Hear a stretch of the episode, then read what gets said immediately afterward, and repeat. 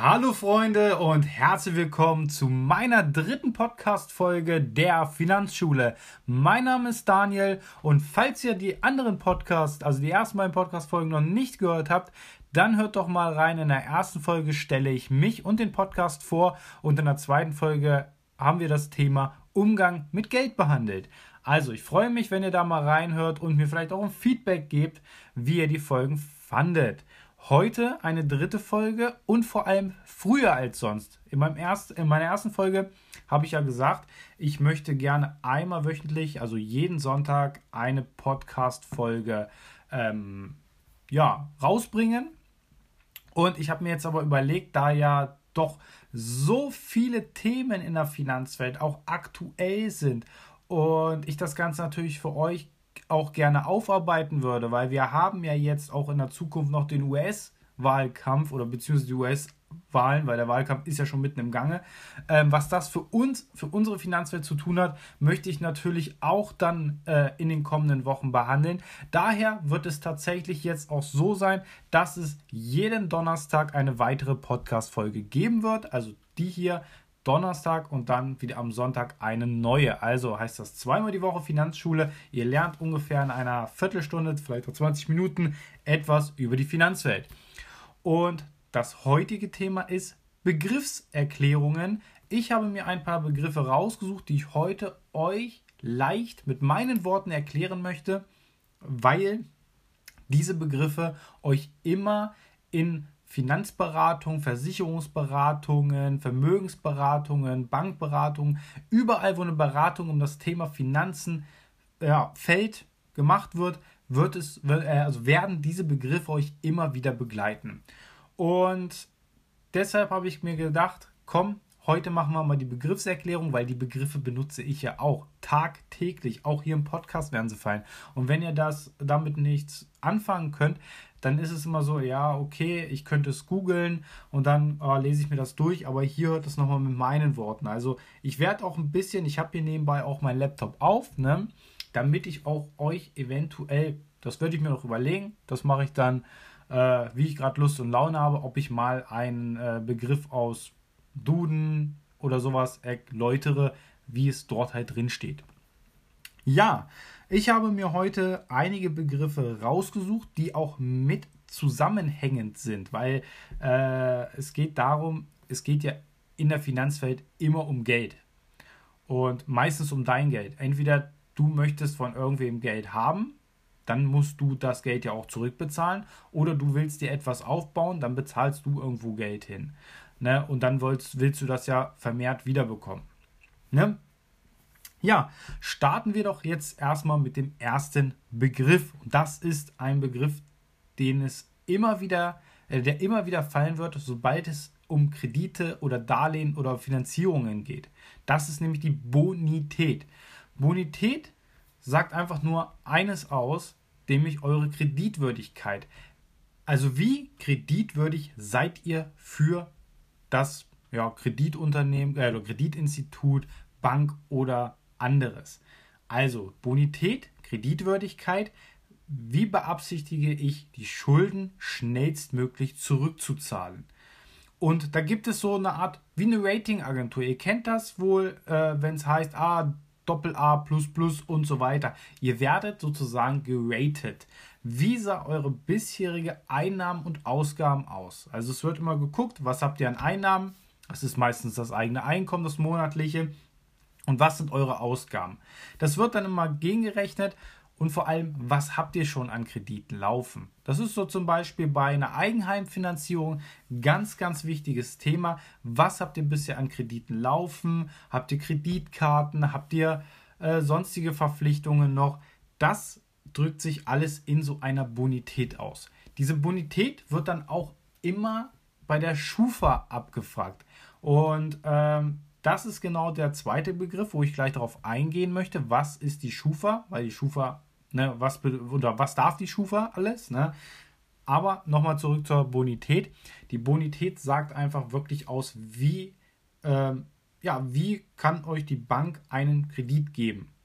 In welcher Höhe seid ihr kreditwürdig und mit welchem Zinssatz müsst ihr diesen Kredit zurückzahlen. Umso besser die Bonität, umso niedriger der Zinssatz, weil das Risiko für die Bank natürlich auch geringer ist.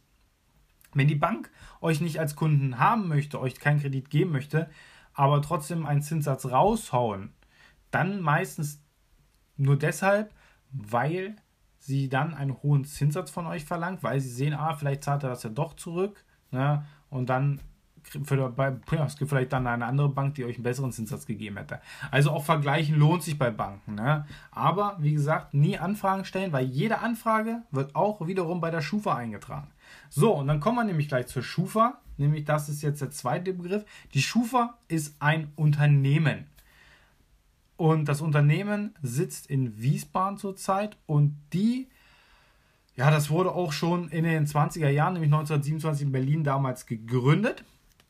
Und die Schufa steht für Schutzgemeinschaft für allgemeine Kreditsicherung. Das bedeutet das einfach und äh, das Unternehmen hat die Aufgabe, seinen Vertragspartnern Informationen über Kreditwürdigkeit, also Bonität von Kunden zu geben und sie vor Verlusten zu schützen. Also die Schufa schützt Unternehmen entweder Kreditinstitute, also Banken oder aber auch andere Unternehmen mit der Person zusammenzuarbeiten, weil der vielleicht seine Schulden nie zurückbezahlt. Deshalb gibt es die Schufa und das schon seit fast 100 Jahren. Ähm, also die Schufa ist einfach ein Unternehmen, was die Kreditwürdigkeit prüft, was auch diese Ratings erstellt, was ich schon gesagt habe. Äh, wie kreditwürdig seid ihr? Seid ihr ein super Kunde für die Bank, super attraktiv? Die Bank gibt euch einen besseren Zinssatz dadurch. Oder seid ihr eher so ah, der Kunde, der er nicht zurückzahlt? Und das ist immer wichtig, was alles. Was wird alles in die Schufa eingetragen? Ja, alles, was mit Finanzen zu tun hat. Jeder darf ähm, eine Schufa-Anfrage stellen.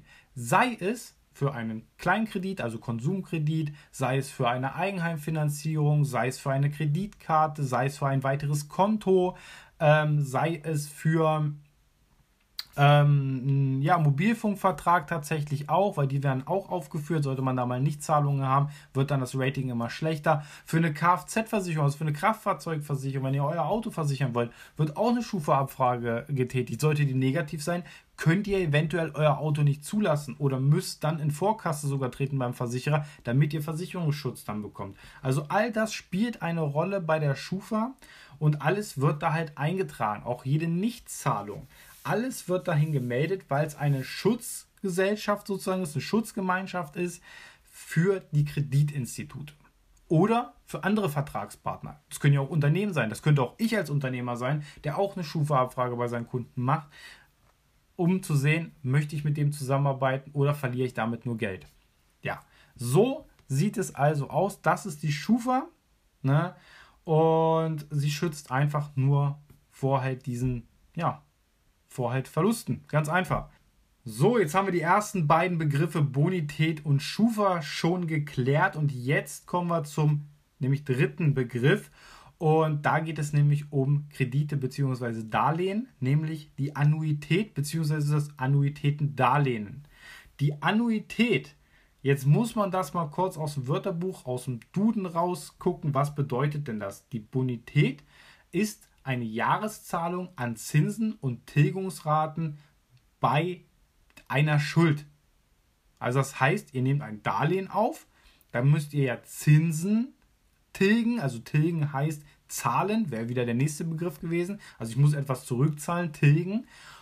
Und natürlich ja nicht nur diese Schuld, was ich aufgenommen habe, sondern auch die Zinsen muss getilgt werden.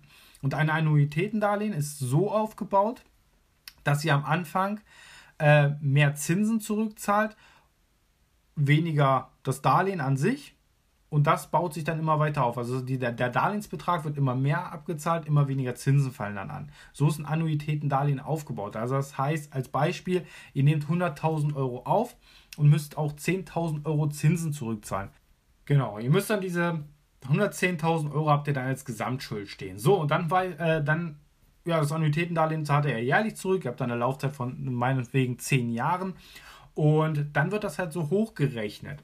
Und am Anfang zahlt ihr monatlich immer einen festen Betrag. Also Annuitätendarlehen ist immer ein, eine feste Rate, eine feste monatliche Rate oder eine feste Jahresrate. Ne? Also ihr zahlt jetzt zum Beispiel jeden Monat 1000 Euro zurück. Dann heißt es in der Anfangszeit, zahlt ihr vielleicht 500 Euro an der Darlehensschuld zurück und 500 Euro Zinsen. Und von Jahr zu Jahr werden die Zinsen immer weniger, die ihr zurückzahlt. Ihr zum Beispiel im letzten Darlehensjahr, im letzten Vertragsjahr zahlt ihr 950 Euro an Darlehensschuld zurück und nur noch 50 Euro Zinsen. So baut sich das Ganze auf. Also in dem Monat natürlich, die monatliche Rate. So ist ein Annuitätendarlehen erklärt. Also die monatliche Rate bleibt gleich, es wird aber am Anfang mehr Zinsen getilgt und weniger das Darlehen und das baut sich dann immer weiter auf. Also es wird immer von Jahr zu Jahr das Darlehen, die Darlehenstilgung immer höher. Und Tilgen, nochmal, ne, um zurückzukommen, ist halt das Zurückbezahlen. So, ich hoffe, das war verständlich genug. Wenn nicht, gebt mir einfach nochmal ein Feedback dazu. Ich werde auch nochmal über das Annuitätendarlehen und die ganzen äh, Wirkungen damit, werde ich auch nochmal eine extra, äh, extra Folge, Podcast-Folge aufnehmen. So, das nächste, ja, das nächste, um was es geht, das ist natürlich, worüber wir die ganze Zeit schon reden, nämlich Zinsen. Was sind denn überhaupt Zinsen? Zinsen kennen wir natürlich noch aus dem Mathematikunterricht. Ich würde jetzt mal lügen, 8., 9. Klasse auf der Realschule. Ist schon ziemlich lange her bei mir. Ich habe keine Ahnung, wann das mehr war. Ihr könnt mir ja gerne mal dazu schreiben, äh, wann denn das äh, war. Und das würde mich natürlich auch nochmal interessieren. Also bei mir war es, glaube ich, 8., 9. Klasse. Vielleicht auch erst 10. Ich habe keine Ahnung. Es ist echt schon verdammt lang her bei mir. Ähm, genau, Zinsen. Was sind Zinsen? Ja, Zinsen ist das, was zum Beispiel die Bank an einem Darlehen verdient. Oder Zinsen ist das, was ihr auf eine Geldanlage bekommt. So, jetzt ist Zinsen erstmal ein sehr breiter Begriff, ne? aber um es mal zu erklären, mit Zinsen wird der Preis ausgegeben, der für eine befristete Bereitstellung von Kapital zu zahlen ist. Der Zins ist der Preis für befristet zur Verfügung, gestelltes Geld. Der Zinsbetrag ergibt sich aus Zinssatz, Laufzeit und Höhe des überlassenen Kapitals. Also das ist jetzt mal eine Erklärung aus dem, aus dem World Wide Web. Ne? Einfach gesagt, ne? ihr nehmt ein Darlehen auf, die Bank gibt euch einen Zinssatz vor, meinetwegen 3%, und das müsst ihr halt da drauf rechnen. Das ist dann die gesamte Rückzahlungsbetrag ne, auf die Jahre. Ne, dann sagt die Bank, fünf Jahre zahlt ihr mir das zurück und das wird dann halt auf, die, auf dieses Jahresdarlehens mehr auf diese Kreditsumme halt angerechnet. Ja, so, jetzt bin ich aber ganz schön vom Zweig abgekommen. Genau, das sind halt die Zinsen. Die gibt es natürlich auch, wenn ihr eine Geldanlage habt. Ne? Weil ihr nehmt einen Kredit auf, da gibt euch die Bank Geld und möchte natürlich mehr Geld zurückhaben. Aber ihr gebt zum Beispiel, wenn ihr eine Geldanlage, eine Kapitalanlage macht, gebt ihr ja Geld irgendwo rein und wollt mehr zurückbekommen. Das sind dann auch Zinsen, nämlich Guthabenzinsen die ihr dann auf euer Kapital, auf euer Geld bekommt.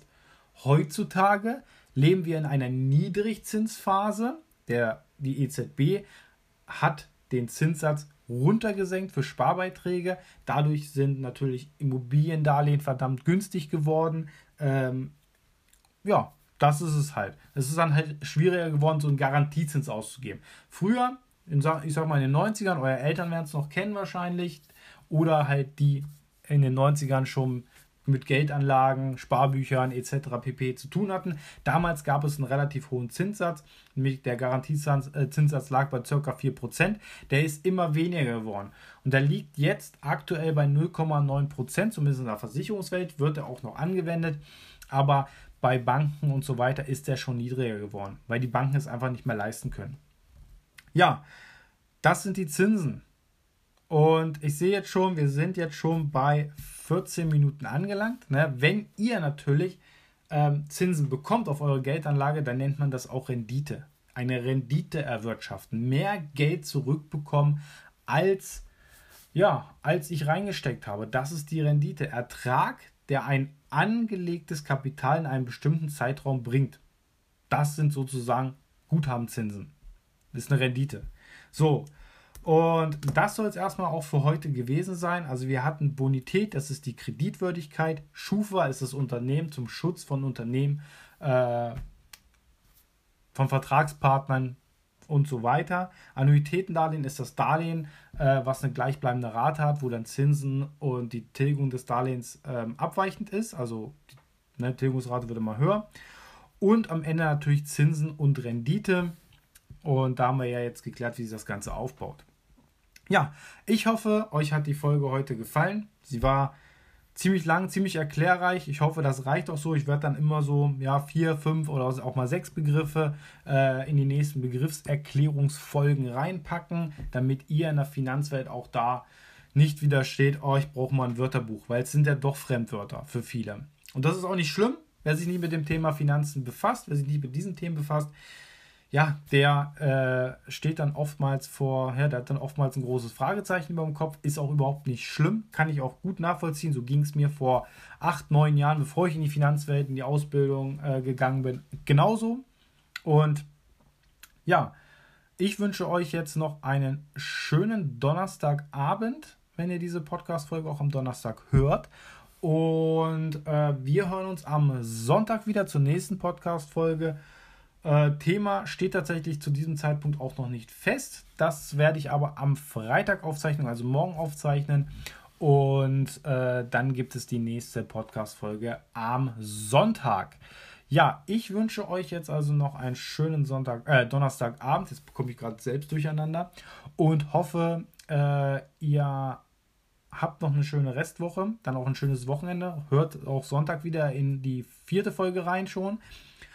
Und ja, das war's erstmal. Bleibt vor allem gesund, kommt gut durch die Zeit. Ich wünsche euch alles, alles Gute und wie gesagt, unten auch nochmal in den Show Notes steht dann drin die Verlinkung in die Facebook-Gruppe, beziehungsweise da steht dann drin, wie die Facebook-Gruppe heißt, nämlich der Finanzschule Podcast und nochmal meine, mein Instagram-Profil, falls ihr Fragen an mich persönlich habt. Ich würde mich freuen auf euer Feedback. Macht's gut, ihr Lieben. Ciao, ciao.